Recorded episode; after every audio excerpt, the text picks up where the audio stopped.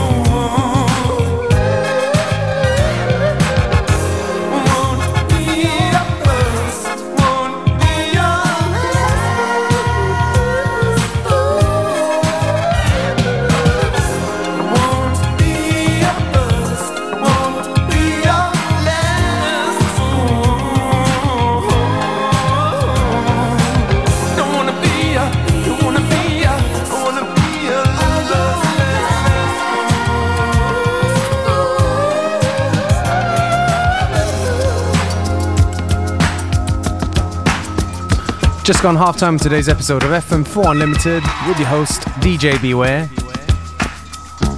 Don't forget you can listen back to each show on the fm4.orf.at slash player.